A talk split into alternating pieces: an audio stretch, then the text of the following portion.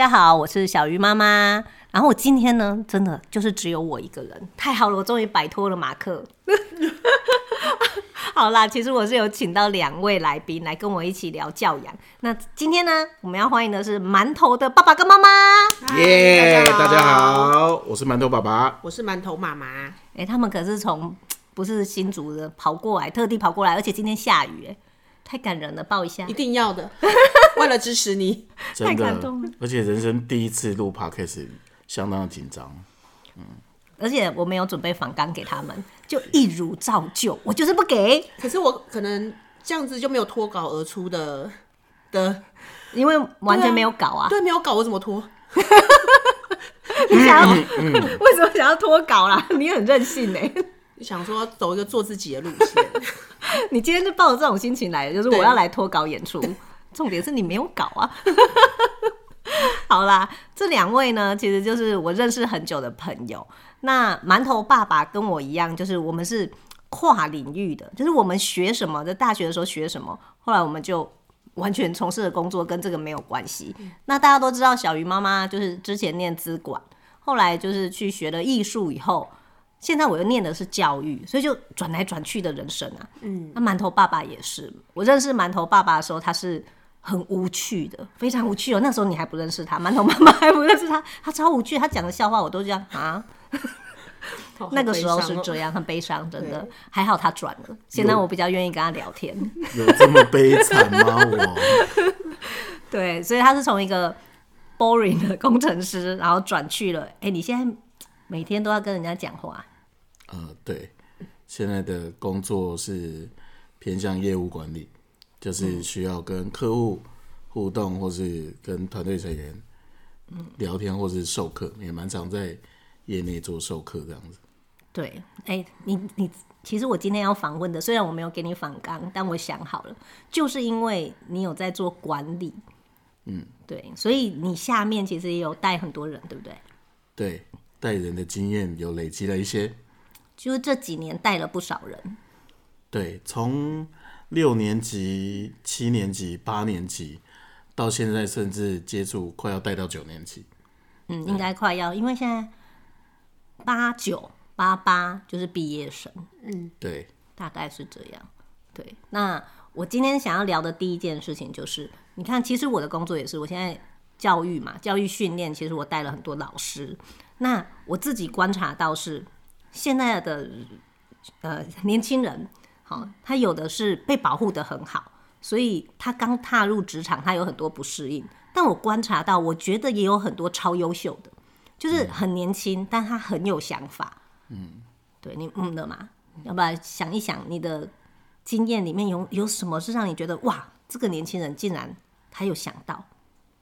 我完全没有给他反刚哦，所以他现在想一想是应该的。OK，其实一刚开始在带人的时候。你你在看人的那个角度，后到后来发现，你预设的跟你看到的是有，会居然是有个蛮大的反差。我觉得这是刚开始就觉得很很特别或很很错的事。比如说，呃，我曾经在一段时间，我同时同时带了几个新鲜人，嗯，那他们分别就是都到我们的公司总公司去上课，那我就给他们一个作业，就是说。呃，你们透过这五天所学的，这五天上完课之后呢，在下一个礼拜五，你依照所学的，没有标准答案，你就为自己规划一个一个专案这样子。好，那其中呢，有两位，他就跟一般人一样，就是好，due day 是礼拜五，可是他可能到礼拜三、礼拜四都还没有什么动作，嗯嗯，或者到礼拜五的时候，他就跟你说，哎、欸，其实他不知道干嘛，嗯嗯，OK，那有另外一个人完全不同。他上课完的当下就来找我，然后他的笔记做的非常完美漂亮，就是哇，上课可见上课非常认真，而且 due day 在礼拜五的作业，他在礼拜三就就交给我了。哦，而且他同时还说，那我同时在网络上面找到两个不同的不同人的背景，嗯，那我试着也用我学的帮这两个人做一些规划，这样子。哦，你是不是觉得很棒？对。我当时觉得哇，我的天哪，怎么会有这么我的天鹅啊，这么优秀的年轻人这样？对，被你张罗，被你忘了。对对对对对，哇，这个认真，然后而且进度是超过你想象的。但是我我要跟小鱼妈妈讲的是，到最后他是我带过人的经验里面最受挫的，也是最快最受挫，对，最受挫也最最有反差。那后来我我我再补充一下为什么？他的确是一个很会读书，他他就很会做学业，很会做笔记、啊、很会做笔记，很会读书的。嗯、但是他在现在讲的所谓的情商这一块是一个上面，就后来发现，他一到市场的时候，嗯，他的受挫那个能力是非常的薄弱。他回来说：“我做了这么棒的功课给他，他怎么可以跟我说我要再想想？” 真的？对，我的天！他说：“怎么我要想想？我从小到大就是我说什么。”我爸妈就说 OK，嗯，他独生女，然后后来我再跟他聊天才知道，他他大学毕业，他吃的葡萄都是没有皮也没有籽的哦，然后他吃的虾子是从来没有看过虾壳的，对，所以他可能认为虾都是每只虾从水里就软软的出来就是像虾仁这样，对，放到嘴巴就可以吃，对，没有错，橘子都是剥好那种，哇塞，从这边我就发现一件事情，他可能是我。在带人上面，他碰过是一个最认真、勤于做笔记，也对他超乎感觉好像超乎你进度，但是他碰到这种真实市场上面的受挫的时候，他是跟其他人比起来是一蹶不振。了解，对，这个是他大概就是没有机会去做，没有去尝试，所以他一到社会他就不知道怎么办，或者他就用以前的模式。哦，就是做笔记很厉害啊，嗯、我就认真听啊，你教我都有认真听，我也上网找找资料了。但是遇到人跟人之间，这个学校没有教，所以他就遇到了挫折。那有没有相反的？有没有相反的、啊？相反的，就是怎么现在年轻人可以这么优秀？就是哎、欸，你看他才几岁，我二十出头的时候，我没有这个能力耶。OK，那就讲的最新的好了。嗯、呃，我在这几年。也培养了一个年轻人，啊、呃，八十四年次嘛，现在应该也才二十七岁。嗯，那我认识他的时候是在透过一零四人力银行，所以一个陌生的嗯机缘下面，然后打电话给他，而且我刚刚为什么打电话给他呢？然后我们怎么见面呢？原因你一定想不到有多瞎，更想听。好，没有皮的那个虾，没有壳的虾。因只因为他的中文名字跟我们家馒头一模模一样，然后只是姓氏不同。我打去就说：“Hello，我是我是馒头，但我讲的是中文名字，我是馒，我是谁？然后对我想认识你。”他说：“为什么？因为我家馒头叫什么名字，而你跟他一样，所以我觉得我们应该见一个面。”真的很像。对对对，这这个这个很像。但这个这个年轻人当然不是一开始就，他也很特别。他从小不是他爸妈带大的，嗯，因为他爸妈是台干，所以去对岸工作嘛，所以他可能从小就是亲情上面是比较薄，他跟阿妈啊，然后就是姑丈啊什么住一起这样，然后一直到了小学二年级、三年级，然后爸妈就把他带去中国读书这样，嗯，所以他一直在那边也是念台商学校。然后一直到要念大学的时候，他自己放弃了爸妈帮他安排好的一条路，嗯，他要回台湾，呃，自己考上福大，而且他非常的不善人际关系。哦，是哦，就是他回来，因为他本来就就等于也是他的他没有国小同学嘛，他国小同学、嗯、国中同学都在对岸嘛，嗯，没有人脉，对，他在这边零 人脉，零人脉，然后他的爹娘也都还在，嗯，还在中国，零靠山，对，没有没有没有这件事情，对。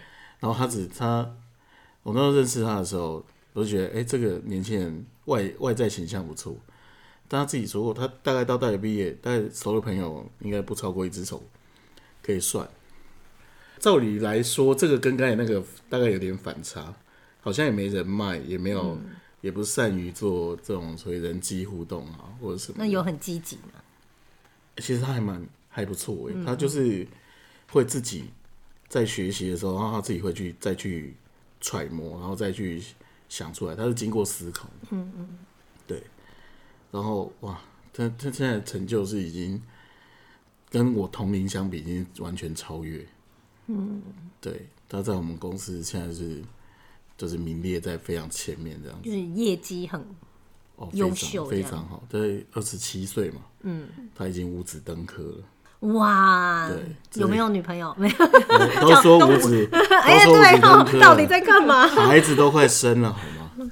对，就没关系，他他有能力养两个，没有啦，养两个你也点头，养两个老婆哎。所以他其实其实就是说，我其实看到就是有些时候真的事在人为，嗯、你先天的条件看起来很好的人，未必在后面可以发挥的很出色。对，那有些他可能先天上面。我们乍看之下，哇，这个人大概活活不久，混混不久，嗯，嗯很缺乏，很贫瘠的。对。可是当他有有一些背后的支持的事情，或他自己愿意去做突破的时候，那个力量是很强大的。你知道每个世代啊，其实一出社会要面对的事情是不一样的。像我们，好，我们这个年代，我们刚出社会，如果你今天就是找到了。像联电，我啦，我毕业的时候，如果你找到联电、台积电，然后你就稳稳的进去做，其实你现在差不多可以退休了。哦，我有些学姐真的都可以退休了。嗯好，可是这个时代已经没有这个机会了。你说他八十四年次，他没有这个机会了。他如果也是像我们二十年前乖乖的找一间大公司进去待，可能退休不知道不知道会不会做到公司还还在。对，所以他们相对而言，他跟我们那个时代比，他必须要有不同的能力。没有错，我觉得这也是在教育上面，我自己在观察自己的人生，或者是我们周遭包含小鱼也是，有很多人他都有做一些选择上面的转换，或者是说他对于未来的未来的念头，他是选择屈就，或者选择突破。等等的都会造就未来很不同的路，但一定可以确定的事情就是这个世界永远都在改变，嗯，而且这个变化速度之快，已经不是我们当时。你看，我记得我我在开录之前还跟那个小月讲到，我们小时候哪有什么资讯量很多，嗯，哪有什么 Netflix，嗯，迪士尼，对不对？还有还有手机，现在还是五 G 的。五 G 的讯号，还有很多 YouTube，然后你也不知道哪个要看，哪个不要看。对，对没有这些东西的。对，大家看的书都长一样。嗯。然后老师教的，同学玩的，大概就是都是同个 set 出来的。嗯，对。东西，然后你你就是大家都是做这样，然后只要考试认真努力准备，然后好像就是万般皆下品。没有读书高，就是好好把哦对学校考好了，但是决定你百分之八十人生。大概那时候是这样的一个社会背景，可是现在不是啊。现在他们一出来，你看整个资讯的变化，现在 AI 我们以前是根本不知道会有这件事情发生的嘛。对，以前连大哥大都很少见的时候，我们还经历过 BB Call 的时代。嗯，对。啊，以前做笔记，我还记得我一早期用的那个叫什么 PDA 吗？我有买哎、欸，对，欸、好大一个，我忘记它叫什么了。好大一个，而且一断电里面资料会不见的。对，然后就黑白的啊。对对。到现在我们几乎人手就是 iPhone、Mac、嗯、iPad，连做笔记以前都写纸，现在 iPad、i Pencil 拿起来你就可以。对我现在我同学都这样啊。对。然后只有我还老人家在那边，纸跟笔吗？还有笔电拿出来，我还在打字，他们都用写的。所以有时候我们得到一个经验是说，现在的教育到他出社会的时候，那个他可能又经过了三个变或四个变化、五个变化。那你是不是一直只着重在小孩教育的硬实力上面，还是应该要让他有足够的软实力？来面对这些变化，或者是说，在他人际上面，这也是很多人都被忽略的。对，我们不知道之后还会有什么行业留下来。我相信你们的行业是一定会留下来，因为它必须不能只靠数据去分析嘛。刚才有介绍你们是做什么吗？好像没有哈。对，馒头妈，你来一下，我来一下。我呃，应该是说我们工作其实。是必须要跟着人接触的。虽然说现在有大数据嘛，分析，对，可是毕竟大数据分析出来可能是只符合可能百分之七十或八十的需求，嗯，但是总是会有一些人有特殊状况，会有特殊需求。因为我们就是在金融保险业工作嘛，嗯，那所以当然看到的人事物其实是跟别人不太一样的。因为其实我们是走入很多人的家庭里面，对，了解他们的家庭生活。因为一般职场你就是毕竟只是职场生活，只是只了解到职场那一面，可是不知道他的家庭生活是什么样样样态这样子。馒头妈很特别，她之前是在坐坐在柜台吧。我我之前是是是理专，但是我从事金融保险业以前，我是工厂的女工。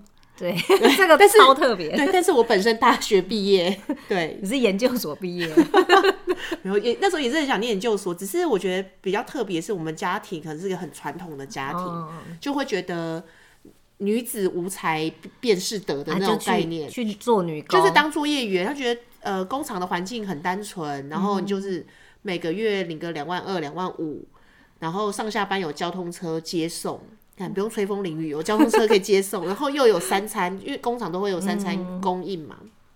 他就觉得说这样子很很稳定，他觉得很棒，女生这样就够了。嗯嗯。然后因为其实我就是从小到大就是被灌输，就是哦，反正你就是什么时候不用管，你就好好念书的人，所以其实没有太多想法，我也不知道我。喜欢的是什么，或者是我的兴趣是什么，就都没有。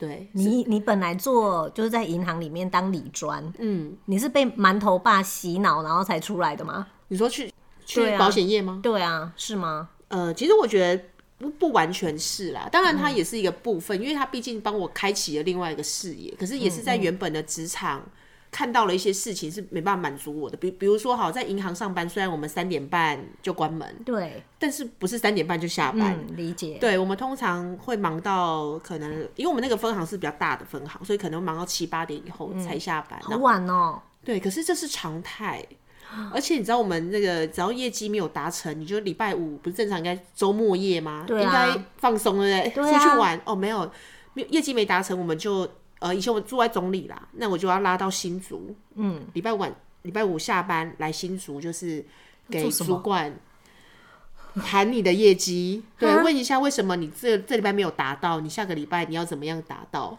然后可能就弄到九点十点，好残酷哦，才放你走。对，可是可是你会知道这样是没有家庭生活的。如果假设你未来是想要有有小孩，然后我是要步入家庭的，事实上小孩可能不太会认识你是谁。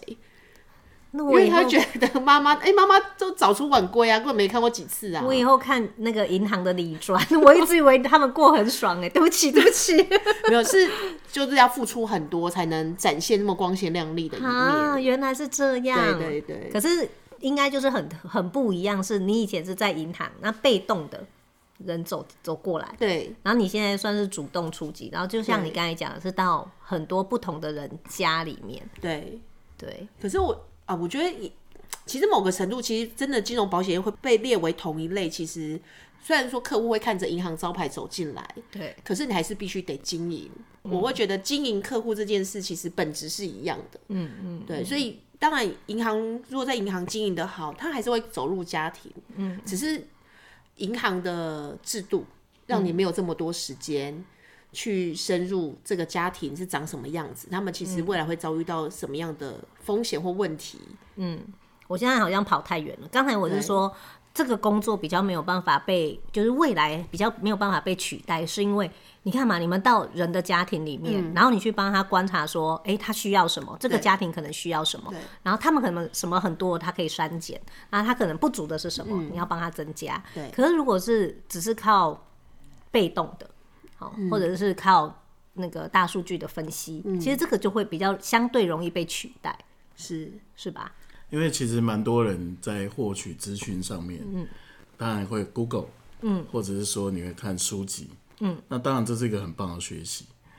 可是呃，举个简单的例子来说好了，也许各位听众就可以想象哦，在过去，比如说理财书籍上面，他可能会提到一个啊双十原则，就说啊，你要怎么准备你的。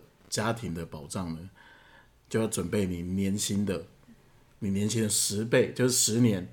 万一怎么了，我留个这么多十年的，哦，因为可能你要还房贷啊，或者你有小孩，他嗷嗷待哺到他长大，这样才能退休的意思吗？没有，是说假设你不小心先被上帝找去喝咖啡的时候，哦，他有一个原则，书上是这么写的。OK，啊，你要准备十倍，然后或者是说啊，你的这个预算应该是你你年收入的十分之一，所以一直走不了的原因是一直到达不了那个金额。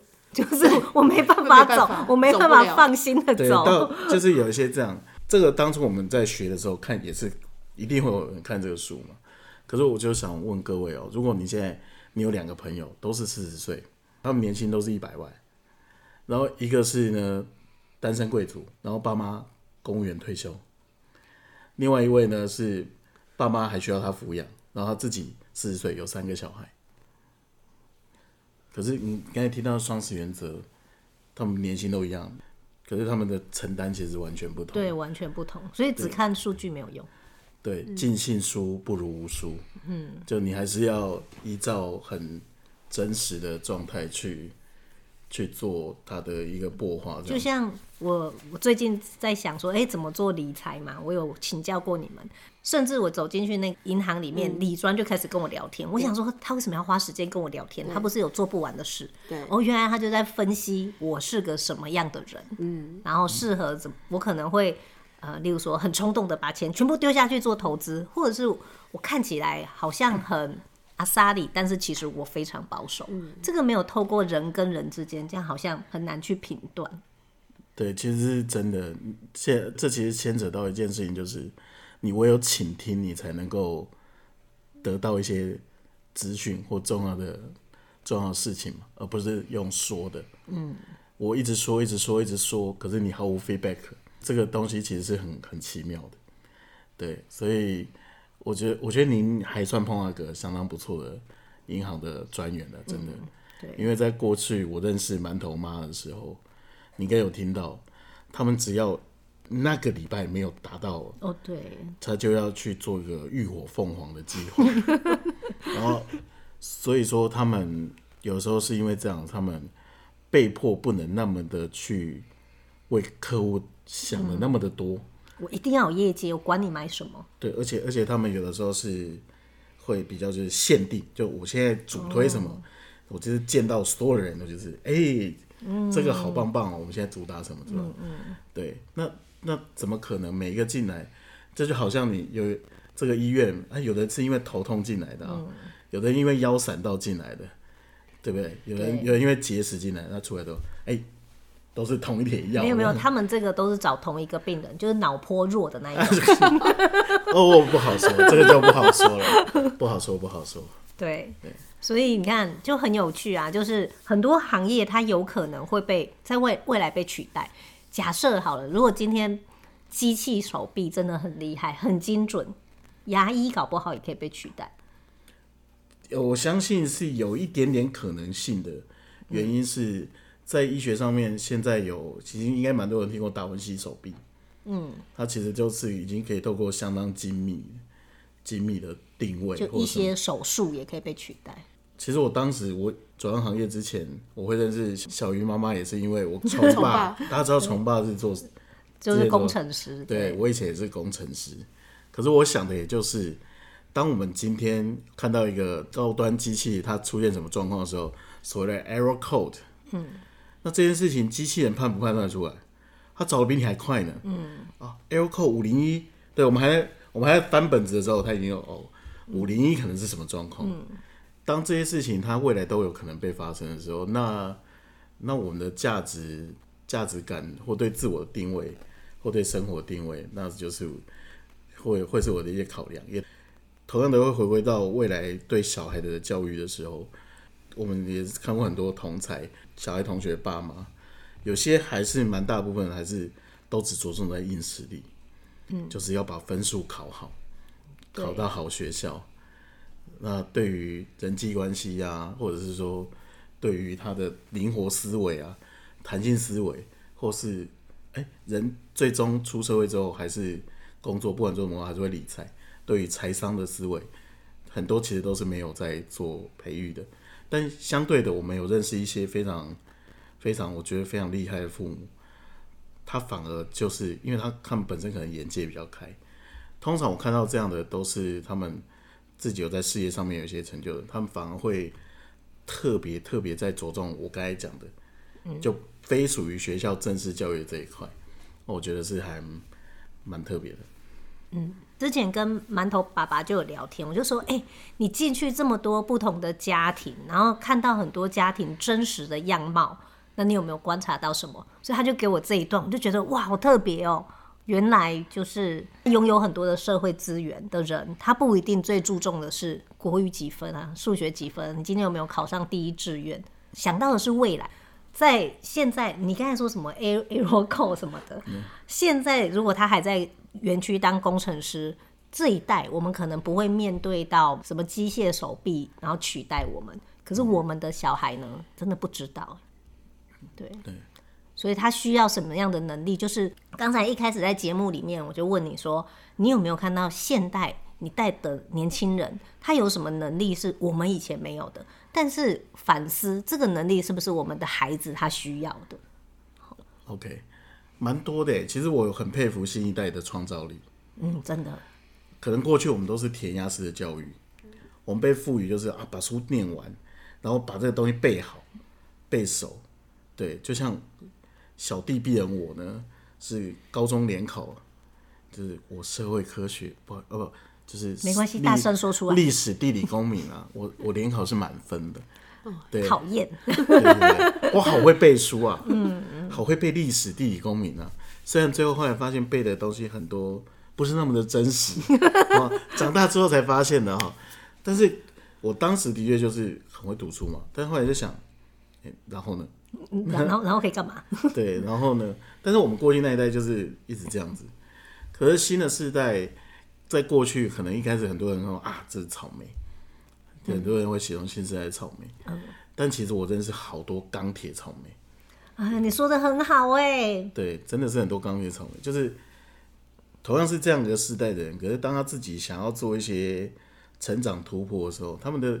思维是比较没有像我们这么局限的，嗯，他们的开创性的视野，我觉得这个很 OK 啊，对，对这有时候是我们会跟他们学习的，就像我们现在常常在策划一些活动的时候，嗯、很多人说哇，你们怎么会想出这个东西啊？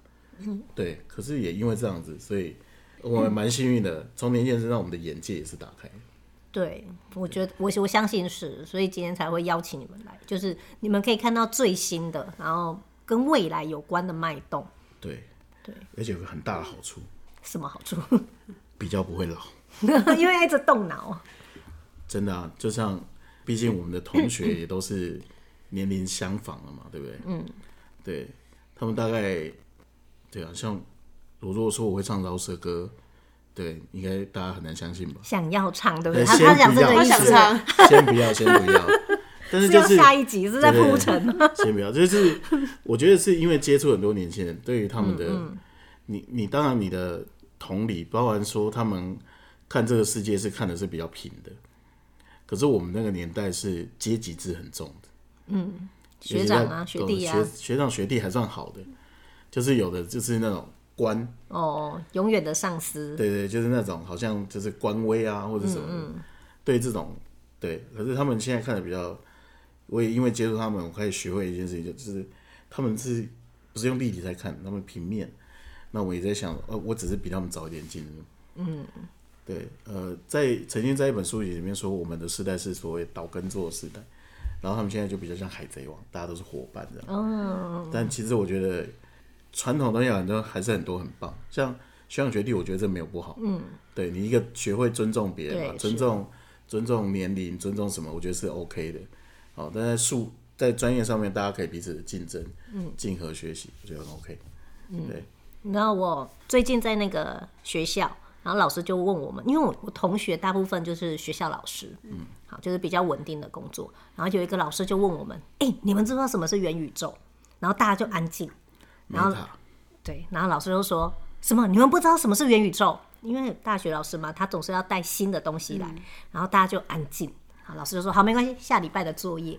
好，这是我在学校的一个观察。嗯、然后后来我就这几天我就回到家，就看到我女儿在看 YouTube。嗯，然后就看到他很喜欢有一群人叫做这群人。嗯，啊，这群人就是说他们要把他们的工那个他们的模式啊，变成元宇宙啊，跟 NTF 做什么啊？然后我就想说，哇，那些人都很年轻哎，没错，很强，真的，他们要跟上时事，对，因为他们要，其实我觉得他们有这群 YouTuber，其实我觉得蛮厉害的，就是小朋友也会。透过这个学习到一些新的知识，嗯、那当然他们为了流量嘛，我我就一定要去找一些新的素材来讲，嗯、因为总是讲别人讲过的，嗯，对，你就也没有人要看啊，嗯，对啊，所以我觉得这也是像现在小朋友那么喜欢 YouTuber 的原因，但还是要慎选啊，这真的要慎选，这讲到。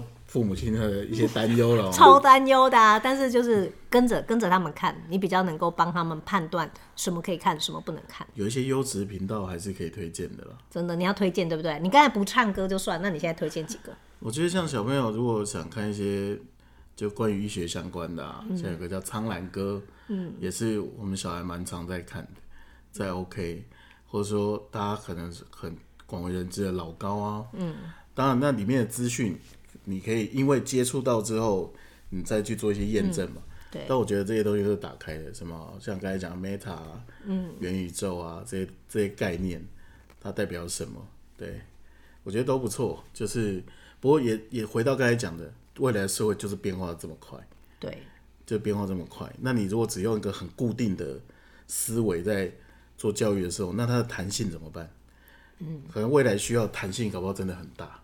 那怎么保有？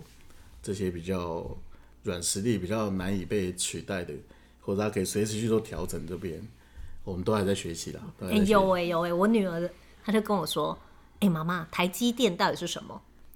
我们在新竹嘛，我们常常听到台积电，就是哎，谁、欸、的爸爸也是台积电什么？对对对。他终于问我，有五年级，他终于问我说：“妈妈，到底台积电是什么？”然后我就跟他说：“台积电现在对台湾来讲很重要，嗯、它可以保护我们，甚至它可以让我们避开战争，护护国神山，护国神山。神山对。然后，但是哦，这是妈妈这一代想的，你这一代你要想一想，如果山倒了呢？嗯。如果这个山倒了，那你怎么办？你不要以为进入了护国神山，然后。就是一个铁饭碗，不一定。我们这一代是啊，嗯、但他们那一代可能已经没有铁饭碗。嗯，对，没有错。其实我们这一代就经历了一件事情。我觉得刚刚小鱼老师聊到这件事就我们小的时候看到老师，就是在学校的老师，那个地位真的是非常崇高。哦、崇高嗯，好。然后我们以前也比较没有在那么强调爱的教育。过去我在学校不小心调皮了一下。如果被老师小小的处罚，回到家千万别跟爸妈说，再打第二次。对，通常回去讲，跟爸妈讲之后会被再揍第二次。对，不听话的小孩，然后还会老师就是爸妈看到老师还会跟老师说谢谢，谢谢你给我孩子这么好的教育。对，你的手辛苦了，辛苦了，辛苦了。这样，现在不是哦。嗯。那为什么讲到这个？在我们那时候看到，我们那个年代很习很习惯说，啊，你去考。考公务员或者考老那个面、哦、考公务员、啊、师范，对师范哦，结果曾几何时，经过二十年之后，是我们进入那个少子化社会。少子化社会之后，就开始出现一个词叫“流浪教师”，我不知道各位有没有听过？像一定有吧？像馒 馒头妈的同学，大学同学，呃，他也在新竹，他本来在新竹，就一直是代课老师，一直带到去年，啊，去年还前年。才回家乡，才考上正式老师，因为毕竟学生就没有那么多，嗯，可是你的产出还是那么多的，这就是一个世代，所以老师就是一个很典型已经发生的事情。而且另外一个问题是，好，以前他可能想说这个是铁饭碗，而且还有寒暑假，好吸引人，真的就去考了，结果我发现啥什么？现在是爱的教育，老师难为啊，这工作真的很辛苦哎、欸，真的，因为我们现在有很多客户是。呃，就是学就是老师嘛，对。然后其实私下，因为我们会听到很多，嗯，各位可能在真实人生当中不会听到的事情啊，嗯、对，就是也相当多的恐龙家长啊，嗯，对，都被保护的好好，因为对我们是自动一胎化嘛。对我，我们其实都大家都有听过恐龙家长啊，只是我们都不承认我们是，我们都不是。我我努力的希望自己不是，对对，所以现在当老师就是很辛苦，而且他就是劳力活啊。虽然他是有寒暑假，嗯、可是他每天好，假设他今天真的、以前只是说这个薪水不错，然后妈妈叫你去考，就没有想到每天工作这么的痛苦嗯，你要去面对别人家的孩子，又不能打又不能骂，真的其实小讲太多也不行。小鱼老师提到一件事情，这个这个事情是很好玩的，就是在我心里面认为的老师，其实是一个很神圣的工作。对，他有个非常非常重要的前提是，他必须要很关心跟很关爱小孩。嗯，就是这个是一个很重大的前提，嗯、前提而不是他考试很会考。嗯。他很会念师范或师院，他毕业了，考到正式的老师，但他讨厌孩子，或者是他只是觉得我我就想就是做完我的事就好了。那我觉得这样子其实是有时候会，就是你你做这件事的初衷跟这件跟能把这件事做好的东西真的不太一样。嗯，而且你看哦，他如果他自己本身很会考试，他其实很难同理那个不会考试、不会念书的人。对我们家奇哥以前就有遇过，很心酸呢，因为老师没有办法理解说你数学为什么不会，你数学这个题目就这样啊，你为什么不能理解啊？老师得到一个结论，你一定是没有回家做评量，你一定算太少了，所以你要回去再算，可能妈妈买两本给你算，对，还不够是吧？那就来第三本，对，对，嗯，我们刚才有也都有听过这样的故事，对，所以。哎、欸，我们好像跑到跑到太太远了，我们又又又去学远方了。这一集 这一集可能这一集可能八个小时。你们是不要回家见馒头就对了。馒头要自己靠自己，自己靠自己其实很好啊。其实我觉得蛮好的，因为我觉得刚才听你们聊，其实我刚才心里在想说，我有时候觉得还是要回归到本质，不管是小朋友或大人，如果他们的态度或者是责任感，如果都有的话。其实我觉得倒也不用太担心他们未来的发展，嗯、因为我还我还是觉得要回归到本本身，回归到我们就是一个爸爸妈妈嘛，然后我们看孩子未来的孩子需要什么能力，我们现在才能想说，哎，我们到底要给他什么？对，以前我们是要很有礼貌，嗯，放到未来礼貌重不重要？你觉得？很重要、啊，还是重要的？没有错，我也觉得很重要，很重要，但是很多人会忘记。就是很多家长在教育孩子的时候，他会忘记礼貌。而且我觉得那个未来的礼貌，不是像我的爸爸妈妈那个时候教我的礼貌，就是哎、欸，看到阿北还不打招呼啊？对，然后就把你的头扒下去，有没有？我更不想要叫他阿北，我想说，就是因为你出现，害我被扒头，都是你害的。看到这阿北就会被扒头，对啊，真的。所以好，礼貌很重要。那怎么教礼貌？创造力很重要。怎么教创造力？其实我觉得更难，嗯，就是我们这个年代，我们是孩子的时候，没有人教我们这个啊，我们只会被扒头，真的。但我们现在想要变成更好的爸妈，那回到目的地，就是你希望你的孩子未来有什么样的能力，然后你再往这方面去迈进。是，你你们现在都飘向远方，是这样？也没有，其实我自己还蛮庆幸的，就是。我跟随到的，在职场上面碰到很多贵人，嗯，不管是从科技业或者是转行到金融保险，一路上真的蛮多贵人的。那我转职到这个工作的时候，跟到一个很奇葩的老板，嗯，多奇葩，多奇葩哦！可能各位刚才听到，我们也是做相呃跟业务性的相关的工作，嗯，你会觉得通常业务线上的老板大概就是很犀利，对，好，然后业绩导向，就很像在。馒头妈讲的就是银行是一没有就把为什么业绩没有达到啊，就之类的哈、嗯嗯，没有。但我我这个老板，我跟他十多年了，他几乎没有因为这件事情怎么发飙啊或责怪，他一直都提倡一个就是，你只要做人做事的态度对了，嗯，什么都对了。他其实蛮像一个宗教家的，他在传道。哎、欸，但是他讲这个很棒哎。好，假设这件事情他是他教你嘛。我们如果把它当成闺蜜，然后去教我们的孩子，嗯，他其实也是很准的、啊。完全很 OK，我几乎都以他做 做准。果然是宗教。不不，是是因为我在这个路上我，我我收益非常的多。嗯，我我犹记我刚成为主管的时候，十多年前了。我们以前都常听到人家讲主管都是在那边 murmur，嗯，讨厌主管，抱怨嘛，或者是觉得啊有功就主管拿，有过就。嗯属下、啊、有事就我们做，有有事就属下扛嘛。当我刚当主管的时候，他就他自费哦，就带我去带我们一群主管去上个外部的企业管理顾问公司的课。这个课目前好像没在台湾开，但我印象深刻至此。他的课程名称叫“攻错学”，就是取自“他山之石，可以攻错”这样。那堂课，这是我上主管第一次上课，就是教我们要如何自省。教你们什么？如何自省？自我反省，如何自我察觉、自我醒思。对，当员工不认错的时候，很多时候往往是因为主管不认错。嗯，他在那个时候，他就是一个自己本身就一直是如此的。他会让我们去做一个修正，会自省，但他也很包容，所以我们很多的东西都是这样啊。我有时候回头看我们过去在职场上面有些表现，自己都会很想把自己累死，自己就觉得不好意思，自己就觉得自己怎么那么叛逆啊，或什么的。嗯、但他就是也是因为就是这样子，这样子的教育之下，所以其实我可能相较比很多人还算幸运吧，可能在。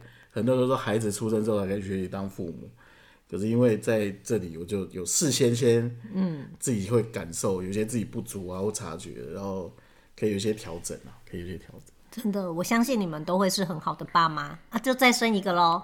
好，就这样，今天聊到这里，匆匆结尾要让他们去生小孩，嗯、还不赶快拜拜？好像待会是十八禁的频道，是 各位拜拜，拜拜。拜拜。